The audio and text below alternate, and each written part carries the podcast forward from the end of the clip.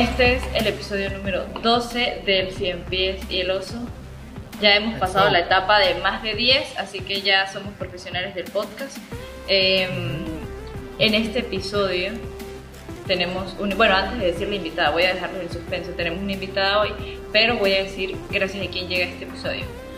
Primero debemos agradecerle, debemos agradecerle a Skin Rebel Centro, estudio de tatuajes. Em, pueden buscarlo en Instagram como arroba skin-rebel. También queremos agradecerle a Nimbo Estudio Creativo, que es donde me encuentro en este momento, y a la gente que nos apoya en Patreon. Y si ustedes quieren pertenecer a esa gente que nos apoya en Patreon, pues bueno, vayan al link de em, el 100 pies y el oso y ahí nos pueden encontrar. Ahora sí. Y una, una pregunta, Elsie. Si yo quiero un retrato de Elsie o de Leo, pero quiero ahorrarme unos dolaritos, ¿para dónde tengo que ir? Pues tienes que ir al Patreon del 100 Pies y suscribirte en el tier de Más que Amigos, porque eso somos, Más que Amigos. ¿Ok? Entonces, bueno, así le doy la bienvenida al episodio número 12 del 100 Pies el Oso. Hoy nos acompaña una ilustradora increíble. Em, la conocimos en la facultad donde estudiamos en Mérida, Venezuela, así que es otra compatriota de nosotros. Este, y bueno, yo voy a dejar que ella ahorita se presente. Bienvenida, Cari, a nuestro espacio del 100 pies y el oso. Gracias.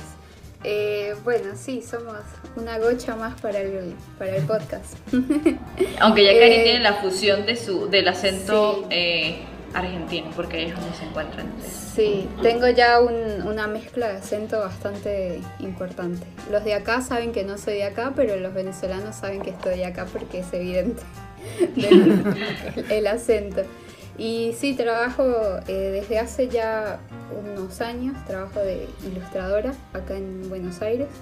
Hace cuatro, casi cinco más o menos, eh, independiente, ya lanzada al abismo freelance. Y nada, bueno, estoy acá desde hace ya siete años más o menos viviendo en, Buenos Aires y nos disfrutando, disfrutando de las delicias de, Buenos Aires y del dulce de leche. De hecho, el, acento argentino es uno de los que a mí me gusta bastante. Cuando yo veía Floricienta, yo intentaba hablar como argentino, no lo voy a hacer ahorita. pero intentabas de disimularlo, así como le decía tu mamá. Pásame, pásame la mantequilla. Le decía boluda a mi mamá. Boluda, sí, porque piensan, piensan que todo el mundo se dice boludo así como si fuera cualquier cosa y, no es tan claro, Sí, no, yo ya he aprendido, he aprendido mucho. Ahorita estoy viendo eh, varias cositas argentinas por ahí digo, no, ya no puedo decir a la gente boluda, así como si nada.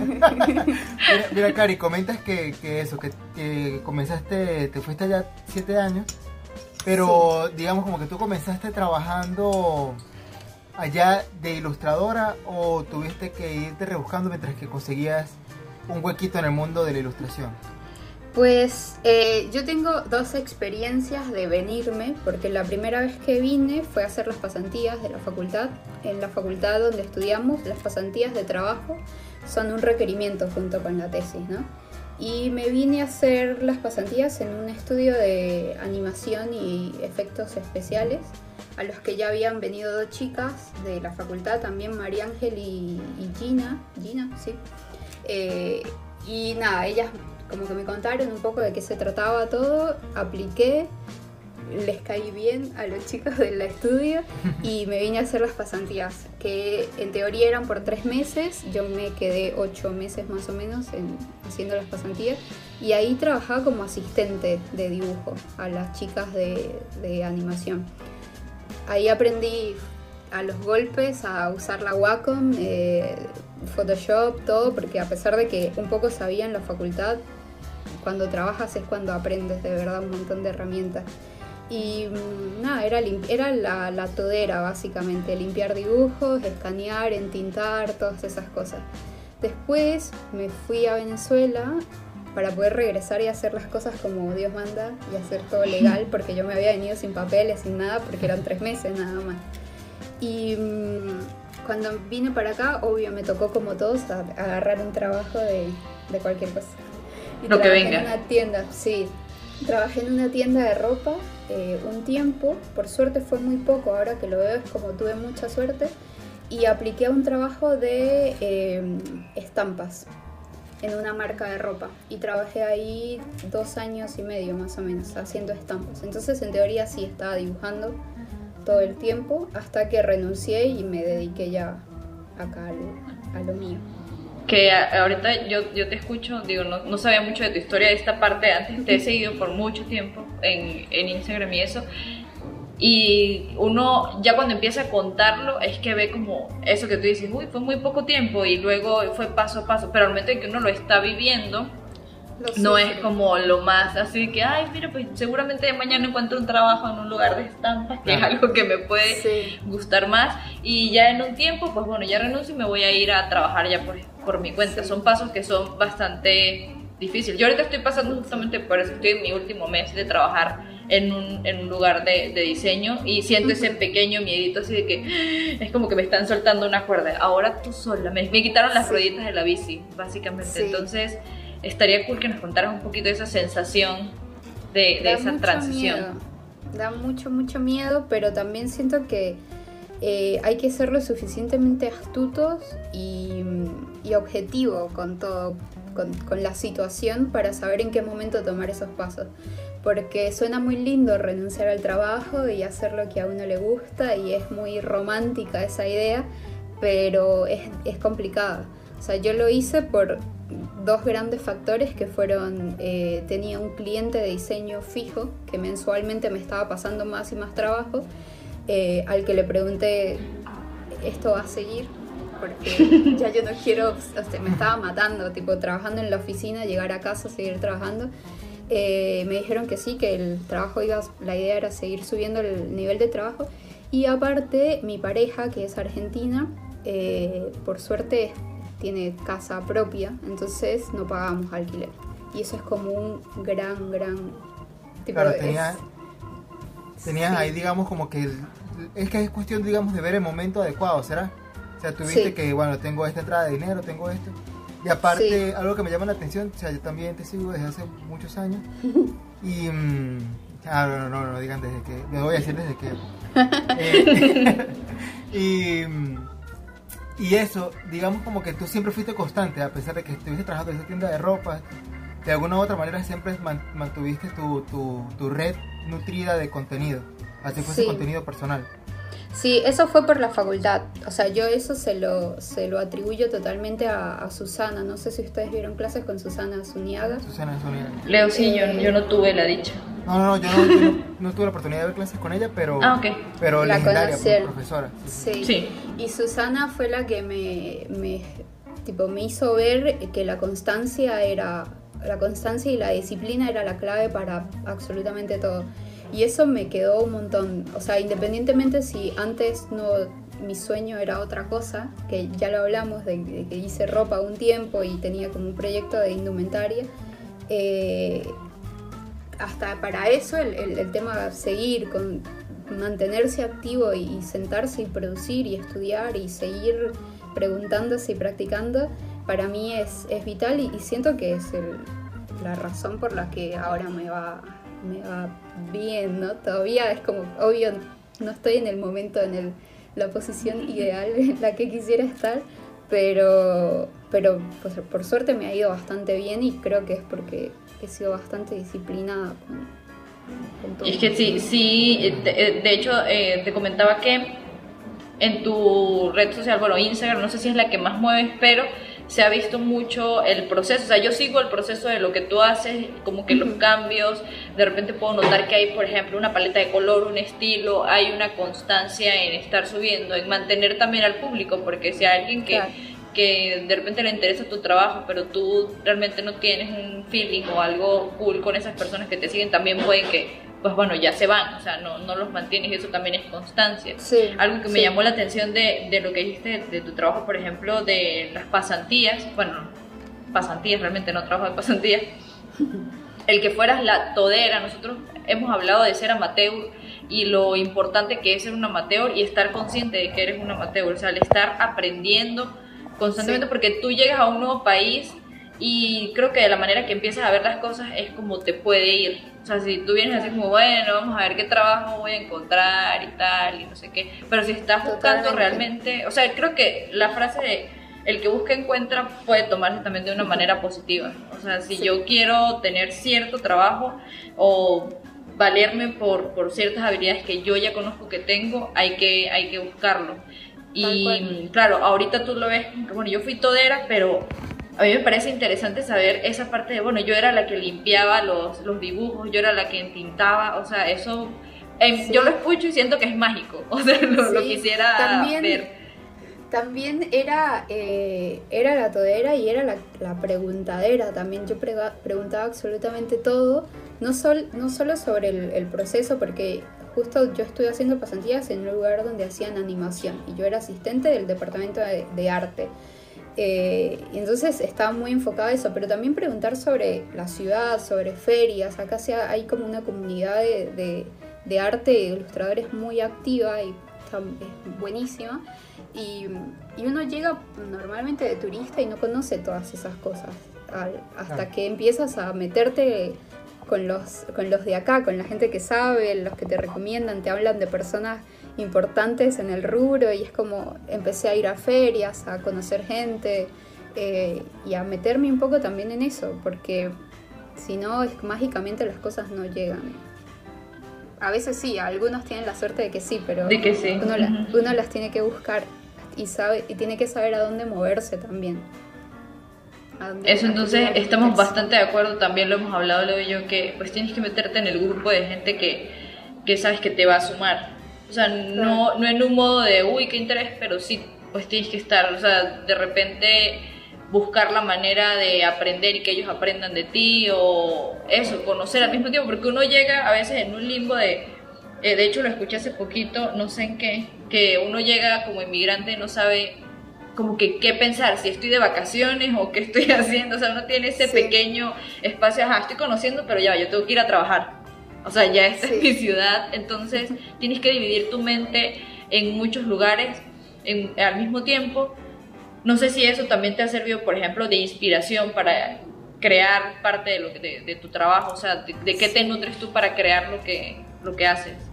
Sí, a mí la ciudad acá para mí fue un factor bastante importante por, todo lo que les digo del movimiento que hay. ¿no? Hay un montón de ferias, hay muchos festivales, hay como una comunidad muy abierta también, porque la, la primera dibujante que conocí, que es María Luque, que es una chica eh, rosarina muy, muy, muy buena, eh, me invitó, me invitó un día a una juntada de dibujo. Fuimos a un museo a dibujar y ahí conocí a otras chicas sin pretensión alguna. Ella tenía un blog de merienda dibujo, entonces invitaba gente para merendar y dibujar y básicamente así comencé a conocer gente de acá y a preguntar dónde imprimo, porque no sabía nada, ¿sabes? Como que no sabes a dónde ir a imprimir, qué papeles son buenos, cómo se llama. Acá todos, les debe haber pasado, todo se dice de maneras diferentes, entonces es complicado esas, esas cosas. Y la ciudad para mí me, eh, como que me, revolvió un montón de cosas porque era lo, asombroso de lo nuevo, de estar en un lugar nuevo y, y hermoso, porque Buenos Aires es muy, muy lindo y eh, a, la vez manejar la nostalgia también de, de donde venimos. Venimos de una ciudad muy hermosa y muy, muy mágica, muy privilegiada en muchos aspectos. Eh, y, creo que esos dos componentes, como el asombro y la nostalgia, fueron grandes motivadores a la hora de empezar a mostrar lo que hacía. Me acuerdo que una de mis primeras amigas casi argentina, porque era Venezuela, es venezolana, pero tenía un montón de tiempo viviendo acá, me dijo que veía mis dibujos en ese momento. Ahora siento que ya han cambiado un poco el, tono. Lo veía y los veía muy tristes, ¿no? Como muy nostálgicos. Y, pero no en la mala manera. Yo, a mí me encanta lo triste y lo nostálgico. Y creo que era por eso, porque uno maneja un montón de sentimientos muy fuertes al ser inmigrante también. Y a mí esas cosas como que me, estar en conexión con eso me funcionó un montón para ir encontrando mi, mi camino. El flujo. sí, sí, sí. Qué lindo. Y, esto, esto me imagino que también ayudó a cambiar, digamos, como, perdón, como tu lenguaje, porque, o sea, ha, ha habido una evolución de cómo usas los elementos, de cómo, de cómo usas, por ejemplo, la, la figura, la sí, la figura, la, las protagonistas de tus obras, ha habido, ha habido o sea, y la forma en que compones, los colores que usas, han cambiado desde el momento en que te graduaste hasta ahora. O- Totalmente.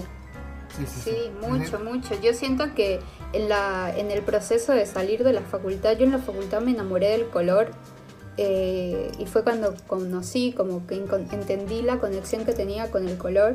También gracias a Susana, yo siento que yo estoy acá gracias a Susana, le voy a hacer un, un monumento a Susana. Este, podamos tenerla un día. Sí, de verdad que sí, Susana es una, un, un amor, la quiero muchísimo. Y mm, eh, como que el tema color yo siento que en la facultad lo descubrí, pero el tema formas, el, el diseño de personajes y todo eso ha sido muy, ha evolucionado mucho porque también me han interesado cosas diferentes a lo largo del tiempo. Como que antes me enfocaba más en la mancha y como el trazo y muy cargado todo y ahora... eh, Como muy plástico, se podría decir. Exacto, exacto. Y ahora también han cambiado mis herramientas y mis intereses. Ya por ahí no me gusta tanto eh, las manchas de acrílico como antes me gustaban y el rayar encima, sino prefiero formas más eh, limpias y trabajo mucho digital también que te ayuda a ir estoy, despojándote. Incluso ahorita estoy viendo en tu perfil y tienes hasta, tienes hasta, hasta imágenes mono- eh, monocromáticas, sin color. Sí. Eso lo busco muy... eh, me ha pasado últimamente desde que empiezo... eh, he trabajado como más de, de ilustrador, de ilustración. eh, a veces me saturo. es como que para el trabajo tengo que hacer todo color y todo feliz y todo... Y ahora estoy volviendo otra vez al, al lápiz, al lápiz de grafito normal y papel, porque hay, eh, hay algo muy sincero, siento yo, en eso, en el trazo del lápiz y el, un solo color. Es como. A veces lo necesito como para bajarle un poco. Es lo que nosotros decimos, descansar, o sea, dibujamos en el trabajo y para descansar dibujamos otro Exacto. poco más, porque es que si tienes como, para- tu cabeza está seccionada en que, bueno, esto fue lo que me pidieron, pero yo quiero hacer esto realmente, o Sí. sea, y no es que no te guste lo que haces del trabajo, pero hay momentos donde uno tiene que cambiar, o sea, hay sí, un ciclo, creo que en el ilustrador o en el que pinta, dibuja o lo que sea, ya, en eso, eso del reencuentro me gusta mucho, lo del lápiz, yo hace mucho que no dibujo con lápiz. Yo para hacer mis, mis, mis trazos principales, o sea, mis bocetos utilizo portaminas porque me gusta la linecita así toda delgadita y, Claro. y todo eso. Y el lápiz a veces siento que me mancha, pero cuando de repente lo retomo porque no encuentro mi, mi, mi portaminas o algo, veo que me da un... O sea, que el trazo me encantaría como expandir, hacer zoom y ver cómo está esa Sí. línea del grafito porque realmente te enamora. O sea, tú... Esa línea es como, ay Dios mío, pero esta línea qué bella me quedó, no la quiero borrar, la quiero Claro, enmarcar. sí. Todo lo quieres enmarcar, todo quieres hacerle un La protagonismo. de- Ujú. Sí, te enamoras de esas encanta. cosas. Me Claro, encanta. Tienes que ser como que- bastante sensible, ¿no? Al, al- a eso que de repente es lo que a mí me gusta expresarle a las personas que me preguntan de algo eh, o cuando yo quiero contar, porque a veces que uno se sienta como una viejita de, de la que se sienta en el autobús y empieza a hablarte cosas. Yo soy así con el color, por ejemplo, Leo y yo también hemos hablado mucho del color porque descubrimos cosas nuevas y también es un ciclo. O sea, una paleta de color que utilizaste por mucho tiempo, de repente, bueno, ya, ya la voy a, a soltar, pero hay un momento donde vuelves otra vez a necesitarla o como que tienes que tener Sí. ese reencuentro y está interesante Sí. eso. Y yo siento que hay que ser bastante abierto a la posibilidad de- del cambio también, como que, no sé, en, en la facu me pasaba que, que yo pensaba que ya está, uno encontraba su estilo y, y de ahí en adelante era sentarse Y hacerlo, y y hacerlo hacerlo. Exacto, y, y- y que si hacías las narices así, tenías que hacer las narices así por siempre, ¿sabes? Como todas esas cosas, decisiones que eran, para mí eran súper importantes y definitivas, y ahora me doy cuenta que no, que no, que está bueno que no sea así, que está bueno Claro, que, que se mueva la cosa. Esa era una de las preguntas que... Sí, sí, ahorita que, que lo comentas, lo comentaste tú Les misma. adiviné. ¿Tú misma? Eh, sí, porque es que, o sea, supongo que te la tienen que hacer muchísimo, muchísimo. Y nos gustaría que nos des tu opinión de, de dónde viene tu estilo. Es que ese es el encierro. Ya, voy a, voy a hacer un paréntesis rápido porque Sí. si a nosotros nos los preguntan y digo que nuestra, o sea, yo siento que tengo eh, un tiempo recorrido. eh, voy a decir que estoy en el inicio porque ahorita es cuando más me estoy disfrutando mi proceso, pero me preguntan cómo, cómo logro mi estilo y, Y yo también me hice esa pregunta en algún momento Sí. y no tienes una no tienes una fórmula para decirle a la gente, mira, léete este libro, libro de Sí, estilos. no. Tú buscas de acuerdo a tu signo y a tu, y va a ser tu estilo carta, la carta astral te va a decir qué estilo No, y tienes aparte que lo que tú tener. comentas, aparte lo que tú comentas de que uno, digamos como que para, para mí, ya ahorita, pero para mí el estilo, el lenguaje, es como la manera Mm. más correcta de decirlo, eh, son los símbolos que, que están dentro de tu, dentro de tus composiciones, que son constantes, que son tuyas. Mm. Por ejemplo, como tú dices, la forma en la que yo hago la nariz, la forma en que la, eso es lo que define un estilo. Sí. Pero, pero no es un compromiso como para toda la vida, lo comentaste ahorita. No, sí. Eso me, me llamó mucho la atención. Sí, yo, yo, o sea, en un principio cuando empecé a entender de lo que lo que me gustaba era la ilustración, porque por mucho tiempo estuve confundida en la vida, eh, porque no, no conocía la ilustración como, una, como un oficio, como una profesión real que me iba a poder dar de comer. Eh, entonces para mí era hacer dibujitos y yo quería ser artista, ¿sabes? Como vivir De galería. arte y de hacer, dibu- exacto, de hacer dibujitos y, y para mí era eso. Eh, y entonces era como que estaba muy pegada en, en hacer algo totalmente diferente a lo de los demás y no sé qué. Y, y eso, el, el tratar de innovar y de tener que tratar de que sea muy diferente a los demás te encierra también, es como que te vas limitando un montón de cosas.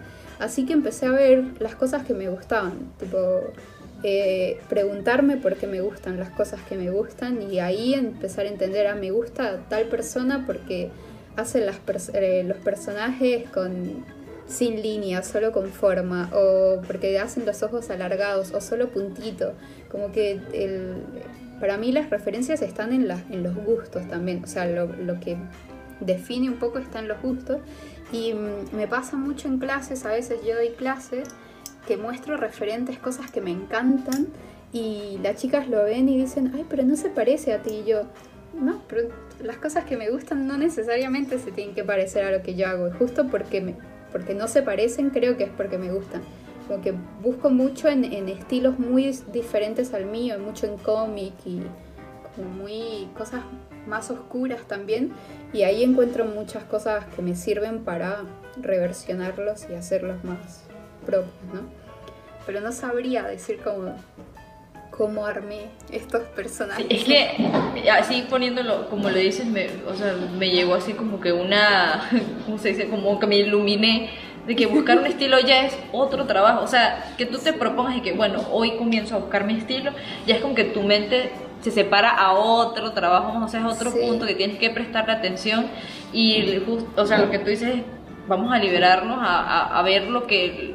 Aparte de nosotros nos estamos nutriendo mucho de imágenes ahorita, o sea, lo hemos comentado y todo el mundo creo que ya se está dando cuenta y el que no se ha dado cuenta vive debajo de una piedra, pero tenemos mucho de qué ver Sí. en cualquier momento tenemos una imagen, o sea, todo, todo es una imagen y puedes sacar referencias de cualquier cosa. Yo también lo digo en mis talleres, cuando me dicen, es que yo no sé qué pintar, y es como, estás viendo, o sea, en tu entorno hay, incluso hasta sin ver cualquier pensamiento, cualquier palabra, cualquier canción, cualquier cosa te puede dar Ay. eh, un punto por el cual hacer algo, entonces no, no lo veo como un problema. Y ya el buscar un estilo, ahorita como lo estamos conversando, siento que ya es un problema. O sea, es como, ¿para qué le voy a buscar más? Es abrumador decir, ay, aparte tengo que hacer esto, encontrar mi estilo. Y, muchas de las personas que me preguntan cómo hago para encontrar mi estilo piensan que es eso, es el- la receta y la respuesta mágica para todo. Y no, o sea, eh, primero, no sé, aprende a dibujar una mano y después te preocupas a ver si la deformas y haces dos deditos nada más eh, o haces un muñón, pero eh, enfócate en aprender las cosas eh, bien, tipo, eh, en entender las formas eh, reales de la, de- del cuerpo. Por ejemplo, a mí me parece que hay muchas personas que dicen, bueno, quiero este estilo de ilustración y arrancan de una vez en la, en la forma sintética de la figura, eh, cuando hay que ir para atrás, hay que conocer el- lo tradicional y hay que saber, dibu- saber dibujar de verdad, para después ir rompiéndolo, porque con esos conocimientos es la única manera que tienes para deformarlo y darle... O sea, tú tienes que saber qué vas a destruir primero. O sea, bueno, no destruir, descomponer o de, de- no sé cómo se dice, descon- no, Deconstruir. deconstruir. Deconstruir, Sí, sí. exacto. Hay que construirlo No. para después saber qué. que le puedes cual. hacer a eso. Eh, Está, está muy bien, está muy bien y estamos totalmente de acuerdo de que digamos ese es el camino, pero solamente quería saber qué me decías, porque es eso lo que tú comentas, que por ejemplo, ¿qué te digo yo? Eh, pasa mucho con el anime, ¿sabes? Hay gente que ve anime y ah, me, gusta mucho como, no sé, me gusta mucho, quiero dibujar anime y se van directamente y ese es el, problema del anime es eso, de que... Y también digamos como que estamos en, en un momento en que la gente tiene mucha impaciencia. Entonces, entonces como que creen que, que lo que, algo así comentábamos hace rato, que tú te levantaste hoy y decidiste voy a tener una marca de ilustración hoy porque me apetece. Y este y la tienes, pido por y- Uber. Y si, y si tardé, no sé, y ponte, si tardé un mes y no logré vi- vivir el- de la ilustración, no, es que, Ya está. es que Fracaso. esto ya fue, sí, esto soy un fracaso. Cuando es una cosa que, que tener, definir, un, un- definir un lenguaje, eh, definir, eh, tener un, tu alcance, tener, tener todo este, todas estas cosas que implican ser ilustrador, Sí. es algo que, que, que- que lleva mucha constancia. Tener que decir también, porque a veces la gente quiere hacer dibujitos lindos para Instagram y ya. Como que ese es todo su propósito de la vida, es hacer algo lindo que tenga muchos me gusta y, ya. Y es, es muy feo eso, como que lo siento muy deshonesto con uno mismo. El, el- el hacer para, para Instagram nada más. Yo también quiero hacer cosas que tengan me gusta, pero no, no es mi propósito de la vida. Yo dibujo porque porque tengo una conexión emocional con lo que hago. Si no, no lo haría. O sea, si no, siento, espero, creo que no lo haría.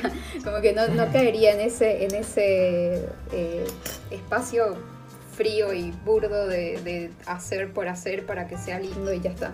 Que me pasa mucho ahora por mismo de las redes, que eh, ustedes me hablan de, de que les gustaba el, el- el cómo comunicaba y todo eso. Eh, a mí por suerte me ha ido bien con, con las redes sociales y todo eso, pero también pasa que justo por el alcance que tienen, hay muchas personas que están arrancando y toman mi trabajo como fuente de inspiración, literal básicamente, que no es inspiración.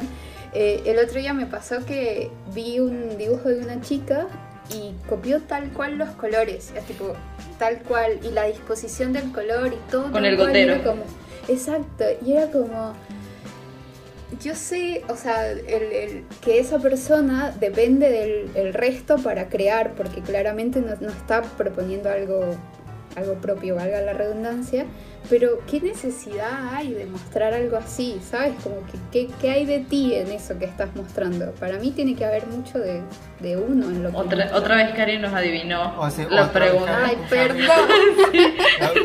Esto Bueno, es es la te- verdad. te dejamos, este, este podcast se va a llamar ahora el, el de Cari. Soy la No, porque- pitoriza. No, porque justamente este, también hemos notado eso y él sí, y, y- y a, a él sí a mí nos ha pasado algo similar. Es que Sí. la historia fue prácticamente la misma. Yo voy a contar la mía, ahorita él sí cuenta la. Ajá. Porque yo un día estaba así viendo, viendo como que Instagram y de repente veo a alguien que me contestó una historia y yo me meto a ver el perfil y la primera fotografía dije, uy, este dibujo yo lo he visto. Pero yo pensé, yo, qué raro. Y yo, ya va, pero este dibujo, este dibujo no es mío. Pues yo no lo tengo. Y yo así como, y yo, incluso yo dudé. Una duda de ¿será lo que que- no hace. Sí, yo, como que, pues, ¿será que inconscientemente como que vi este dibujo y, y, y lo quise y después lo hice como si fuese mío? No sé, mi cerebro me está engañando. Dormido, así- sonámbulo lo hice. Sí, y busqué mi registro y todo. No, ya va, pero es que este dibujo yo lo hice. Pero ya va, Pero ¿qué paréntesis pasa? aquí. Era- En el caso de Leo, él dibuja personas de fotos de personas que le mandan la foto a él. O sea, no es como que, bueno, hoy vi a esta valla de aquí o no sé, esta revista y saqué que, que uno dice, bueno, la posibilidad de que otra persona tenga esta revista es mucha, Claro. pero también el estilo, Leo me lo mandó y yo dije, pero ¿quién es este? Le dije. Claro, porque la forma, la forma, la forma de dibujar y todo lo demás, y yo así como que. Y está bien, o sea, yo dije, em- es primera vez que me pasaba, que me pasaba algo así. Y está bien, o sea, me sentí como. Fue un sentimiento muy raro. O sea, Es es, que no puedo decir que, que fue como que mal o bien, sino que es raro, porque está bien que, que te guste como, como dibujo. Y quieres copiarme un dibujo, es como un fan art, pero al menos escribe ahí que lo hice, o sea, que. eh, eh, no sé, Leo Rosario o algo así, etiquétame, qué sé yo, pero. no sé. Es difícil, es complicado eso porque por muchas, muchas veces viene de un lado de admiración eso, lo que hacen. Pero de- también viene de, de ignorancia para mí, de no saber que si está bien o está mal hacer ese tipo de cosas.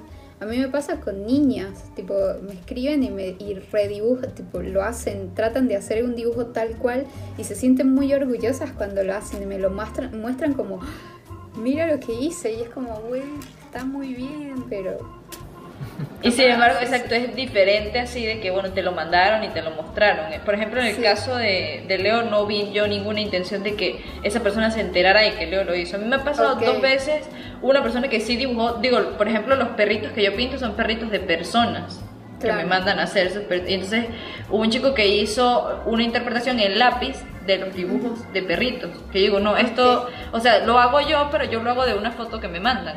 O sea, no, Claro. no es como que yo saque de mi imaginación cómo voy a hacer el, o sea, realmente trato de copiar el- la foto y lo que, lo que yo puedo apreciar, ¿no? En acuarela.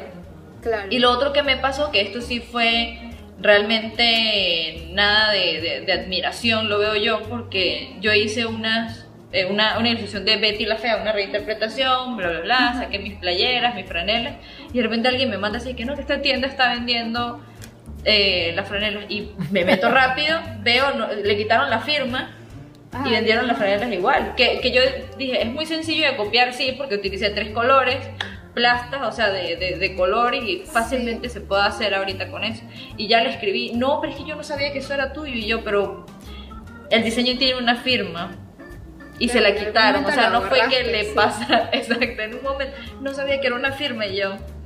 Obviamente sí me molesté allí porque no era algo así que, ah, bueno, en el caso de los perritos fue como, mira, hice estos experimentos y me los mandó Hmm. de tus perritos. Y yo, ah, bueno, muy bien y Sí. tal, y etiquétame y fino, no Cuando pasa ya nada. está la, la intención comercial detrás de eso es horrible porque se están alguien está recibiendo dinero por lo que tú creaste y yo salió a ti de, de la mano de la mente y es como mm, no está bien hasta, hasta en un momento me dio miedo hacer el reclamo, pero dije, no, ya va.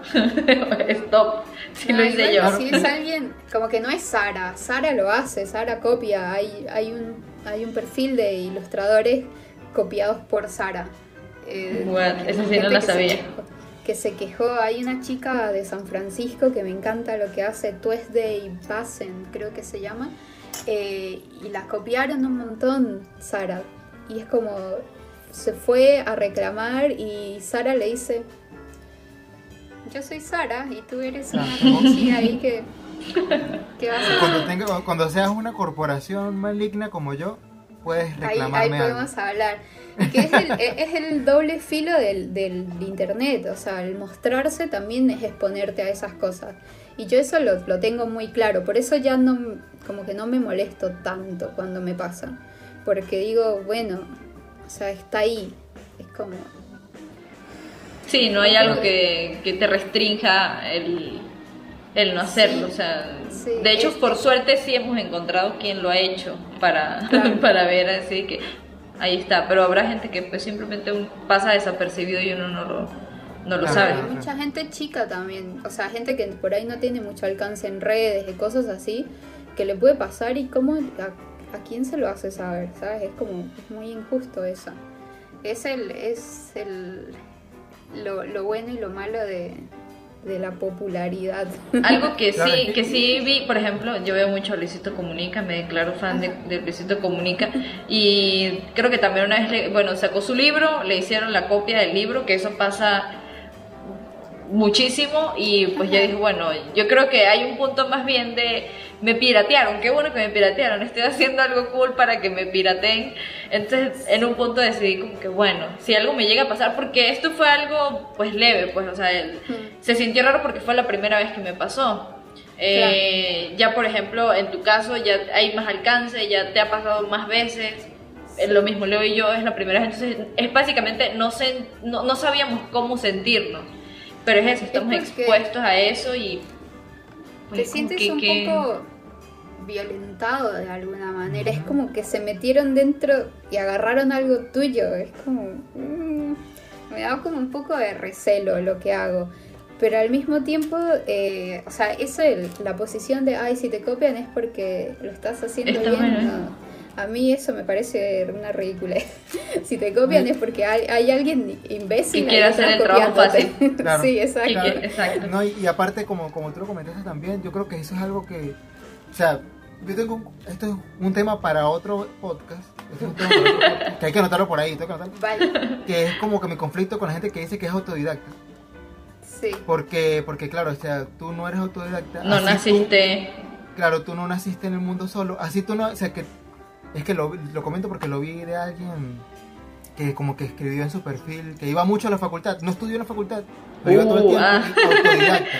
Y hermano, o sea, si tú, si tuviste clases conmigo todo el semestre, tú no eres autodidacta nada, No, así no estás escrito. Pero bueno, en fin, este, no se inscribió nada más, no se inscribió en la facultad directamente, es lo único que no hizo. Entonces como que la facultad tiene esto que tú nos comentas de que nos ayudó a desarrollar un lenguaje, nos ayudó a desarrollar disciplina, a tener también este compás moral, digamos, de lo que, de lo que es la diferencia, o reconocer la diferencia entre inspirarte, porque todos tenemos nuestras influencias. Sea, digamos, sea en la facultad es súper popular Egon Schiele, ¿sabes? Egon Schiele es súper popular, a mí también me gusta mucho Egon Schiele. Pero también me gusta mucho, y lo que lo, lo he comentado en podcast, Yoshitaka Amano, que es el ilustrador de Final Fantasy, que era un juego que yo jugaba mucho de niño. Y eso son cosas que a mí me van quedando y me van van definiendo mi estilo. O sea, sí también eh, Caribay tendrá sus propios Yo les quiero mostrar algo en base Ah, sí, a eso justamente, porque cuando hablan de lo de que copiar no está bien y todo eso, a mí me parece que la copia es un recurso de estudio, tipo, es algo que te ayuda a estudiar y aprender. Claro. Y yo lo hago, o sea, yo me siento, hay días que tengo la, la energía de dibujar, pero no tengo el qué dibujar. Y es cuando entro a Instagram a, a ver, a ver fotos y copiar fotos tal cual. Y, y por ahí no es, o sea, lo hago justo viendo fotos o viendo, eh, me pasa también con, con Behance, que entro y me encanta el trabajo de alguien y quiero entender cómo lo hace. Y la única manera de entender cómo lo hace es haciéndolo. Y me siento a hacerlo, a practicar, a estudiar. Yo a mis alumnas les digo, eso es, un, eso es estudiar también, es tomar nota del trabajo. Exacto, pero te- no ponerlo y que miren lo que hice hoy. Exacto.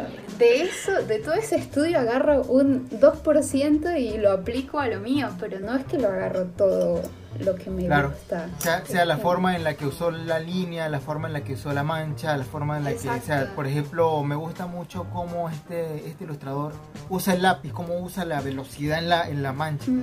Entonces tratar de hacer algo similar es, es por ahí. Incluso la herramienta.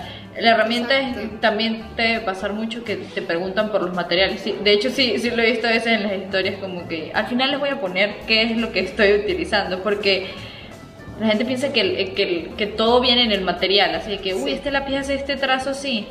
Pues voy a comprármelo porque ese trazo Claro. que hizo Cari es el que yo voy a, a comprarme. No, ¿y cuál es la acuarela? No, porque ese mezcla de color que hizo Cari, esa ya debe tener la, la mezcla. sale. Viene, exacto, viene el Ahora- talento incluido.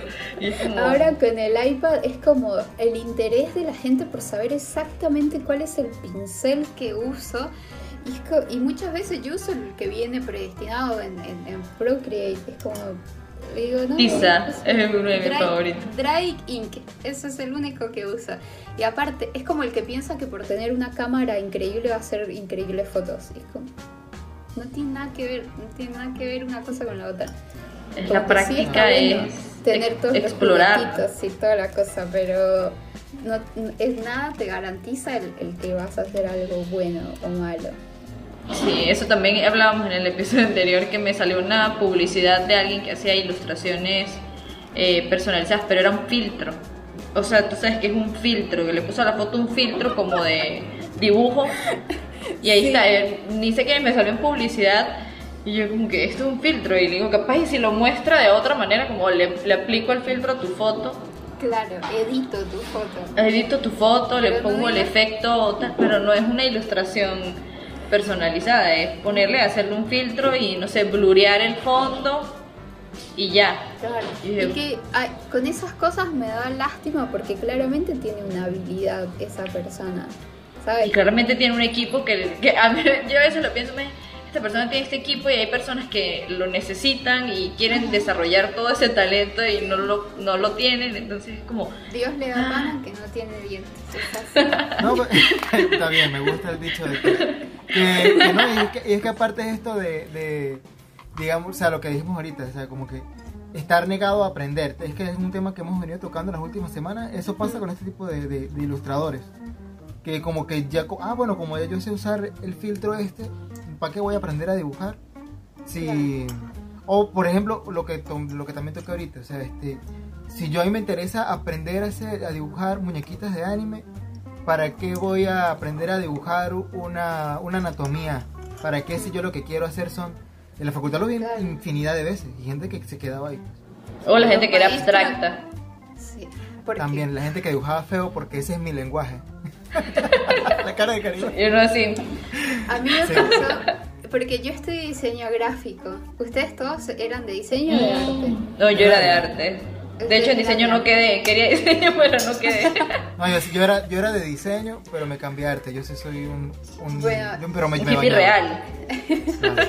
Yo entré, o sea, yo estudié diseño gráfico, pero hice dibu- todo dibujo y todo color de arte como optativas, a pesar de que no me correspondían y que tenían una carga. Yo todos los talleres de dibujo y Eh, eh, color eh, los hice. Es- Eso te iba a comentar porque la profesora Su- Susana era de dibujo 4. Claro, a mí Y es que dibujo Susana 4 te nos cambia dio... la vida. Sí. Eh, Susana nos dio clase de dibujo y color, que es el primero que uno ve en segundo semestre, tercer semestre, no sé cuándo es que ya eso fue hace tanto Dibujo, tiempo. pero creo que es el tercero, sí. Y, y después como que ahí sentí como mucha conexión con eso y me pasó, yo estuve toda la carrera escuchando de mis profesores de diseño, ay, pero usted debería estudiar arte, ay, pero ¿por qué no se pasa? Ay, porque como el diseño me gusta y me, después con el tiempo me di cuenta que llegué a la ilustración justo porque me gusta lo, lo- lo racional y lo comunicativo del diseño gráfico, pero me gusta los- lo emotivo del arte también. Y en la ilustración encontré como algo que me La fusión perfecta, sí. Exacto. Pero pasé toda la facultad diciendo eso. Entonces yo me metía en las clases de, de- de arte con todo, éramos con Felisa, no sé si, se- si saben quién es Felisa, una amiga, y Álvaro. Los tres nos metíamos a clases de, de- de dibujo y color. Estaba María Guadarrama, que también María es otra eh, monstrua de las redes. Em, y nos metíamos nosotros cuatro así de diseño y los de arte nos miraban como, "Ugh, estos vienen a criticarnos. Y lo, lo terminábamos haciendo mejor que ellos. Y cuando llegaba el que decía, ay, yo hago abstracto, y eran como... Yo soy el "Amigo, nuevo yo me estoy dando cuenta, yo me estoy dando cuenta que usted es- un perezoso. O sea, no es ningún abstracto. Desde aquí se le ve la pereza. Se le ve la pereza. haga- No le un favor, solo abstracto más Tápese, bien. tápese. Vergüenza. y, y Susana decía, eh, hacía correcciones muy, muy, como muy correctas. Totalmente, como- ¿será? Sí, muy atinadas con todo. A algunos les decía, yo me acuerdo, me reía demasiado porque tiraba, eh, sí, tiene buen lejos. Sí, sí, camino rápido y con los ojos cerrados. Sí, muy bien, le. Y seguía de largo y era como María. le está diciendo las verdades en la cara. Y, y era, esas experiencias fueron buenísimas porque como que me enseñaron a que podía combinar las dos cosas. Aunque la pasé muy mal, en diseño la pasé muy mal, era como que no, la retícula, lo duro, tipografía, es como... Claro, me imagino. O sea, si ya la facultad de arte es una facultad de raro, ser la raro, ser el raro en la facultad de raro. Porque ahí, Sí. claro, tú estabas como que. O sea, debería, debería haber una mención ilustración, digamos, como que un intermedio. Sí, Porque también pasa esto que te venden mucho la idea de la facultad. Y eso yo conversaba con un amigo hace poco. De qué es lo que sale de la facultad, especialmente de la carrera de, de artes visuales. ¿Qué es lo que sale? Y este y qué y cuál es el objetivo al final. Eh, em, o sea, te venden mucho el, el- como que la idea de que el estudiante de artes visuales tiene que ser un artista y tiene que ir a las galerías y tú- sí. o sea, y, y no necesariamente. O sea, tú Y usar hacer- la ruana y andar de ermitaño en la montaña y ser... Sí, sí estamos, sí estamos de acuerdo de que, digamos, como que lo que tú hagas tiene que tener un tiene que tener una voz propia. Eso sí estamos, y, y tú lo has comentado que, que estamos de acuerdo. Em, pero, o sea, como que no, no porque tenga una voz y no porque tenga su propio lenguaje, tiene que, a juro, ir a la galería. Sí. Quizás eh, el Instagram es el espacio donde tiene que existir. O Sí. una tarjeta de regalo, o un libro. Sí, Pues yo que ya es tema- adaptarse, ¿no? También a lo que... Claro. Yo el mundo de galerías como que no lo tengo muy conocido nunca. El circuito de galerías me pareció que siempre fue muy mm, elitesco en, en muchos sentidos y no sé, nunca lo intenté tampoco estar en galería y por mucho tiempo sentía vergüenza que de lo que hacía era más comercial y el hecho de que sea comercial era algo malo, ¿sabes? De que Me identifico totalmente. de que si lo vas a vender o si quieres hacer eh, láminas o remeras, eh, franelas o lo que sea, estás como ensuciando Como vendiendo el alma. Sí, vendiendo el alma al dedo. Y no, porque yo también quiero pagar mis cuentas con esto y no todos podemos vender un cuadro en dos mil dólares. Ojalá, pero no. He hecho, aquí he hecho una sola exposición y la sensación es muy linda. Pero es más el mostrar mi trabajo y reunir a la gente eh, pues que quiera verlo. Pero también cuando empecé, o sea, yo me sentí muy comercial, pero yo dije, es que me, me ponía así como a descartar las cosas que yo sabía hacer. Y dije, pero es que yo sé dibujar y sé pintar y no sé hacer más nada. O sea, no me veo haciendo otra cosa. Y llegando aquí y haciendo las cosas que he hecho hasta ahorita es donde ya me siento como si estoy vendiendo por mi bien porque pues me estoy pagando mis, mis cosas y eso que tú dices, Claro. tengo que pagar mis cuentas, tengo que... Y ya empecé como a sentir como, pues yo puedo hacer mis cosas aparte, las que son para mí, y si alguien las quiere comprar muy bien, pero también Claro. yo trabajo, pues, o sea, mi, mi fuerte ahorita es trabajar con lo personalizado. Em, es como que me siento bien, paga mis cuentas, pero también puedo, Sí. o sea, tengo chance de hacer lo, que quiera. Por sí me sentí así en un momento como culpable de, ay, Dios mío, no siento Sí. que estoy entregando mi alma en esto que estoy vendiendo y me frustraba. A mí me lo dijeron, me lo dijo uno de los chicos en la facultad una vez, uno de los sem- semestres más avanzados, que eh, estaba, me acuerdo, haciendo su tesis de grado y no sé qué, y decía, yo no voy a hacer tazas eh, impresas con mi arte, tipo como, "Ah, qué asco de hacer eso, y yo lo miraba como... Bueno, mucha suerte entonces, porque depende de vender un cuadro cada tanto para poder subsistir. Me parece que es mucho más riesgoso eso, eh, viéndolo objetivamente. Como que Claro, hay claro. que ser inteligente también. Sí, no es como que eh, no, no vivimos en no sé qué época, la verdad, porque pues ahorita todo está muy al alcance de que me meto en internet, puedo comprar este cuadro, me lo mandan y o esta ilustración, o esta taza, o esta franela, romera, playera, ya aquí decimos de tantas maneras, que es como tenemos muchas cosas a la mano y si te quedas dormido, pues tú no la tienes, bueno, posiblemente la puedo encontrar en otra persona y ya se la compra a otra persona y O sea, el sueño de vender obras lo tengo todavía, ¿eh? O sea, me encantaría poder vender. El otro día en una feria tenía cargado un cuadro, un- una ilustración hecha a mano, enmarcada por mí y todo, eh, y la tenía carísima. Para mí era carísima y la tenía desde hace tiempo, nunca, como con la intención de que no se vendiera porque ya estaba aquí en mi casa y era como, ay, yo la quiero. Y se vendió y fue como, ¡ah! no lo puedo creer. Y ahí ya empecé a, a imaginarme, ay, ¿qué pasa si solo dibujo lo que yo quiero y lo vendo muy caro? Mm, qué lindo sería.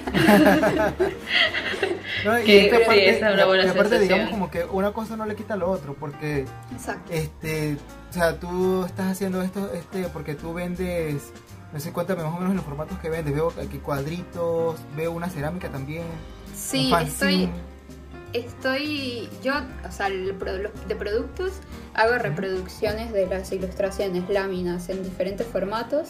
Ahí arriba todo eso de acá, Ujú.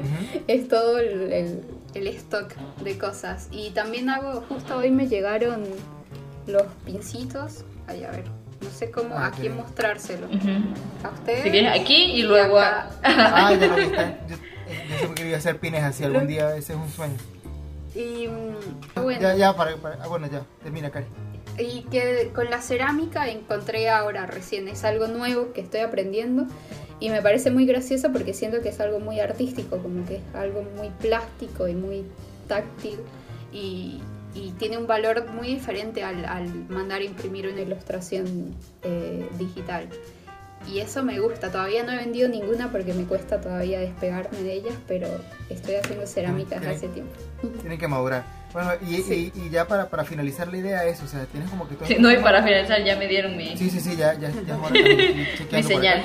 Pero mm, eh, eh, ya mm, para finalizar la idea, o sea, tienes todos estos formatos, pero al mismo tiempo son tú, o sea, son parte de ti, son pedacitos de ti. Sí.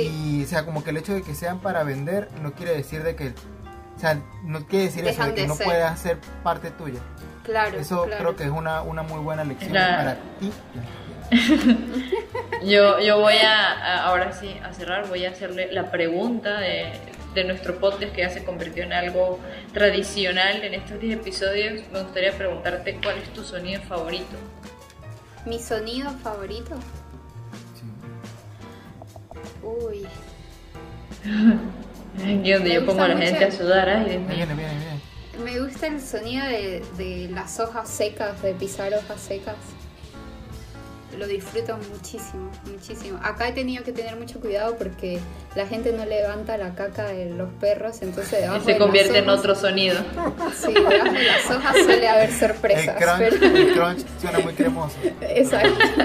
Pero ese Te puedes sonido me quedar gusta. con, con un engrudo especial en tu zapato. Sí. De la suerte, de la suerte. Muy Por eso es bien. el éxito. Muy bien, ese sonido, ese sonido también es cosa de, las- de las que te puedes imaginar y hasta la puedes graficar. Sea, es bastante, bastante Sí. palpable. Entonces, sí. bueno, yo, eh, algo que quieras recomendar a la gente, dónde te pueden encontrar, qué tienes, no sé si tienes algún evento eh, o algo que quieras anunciar.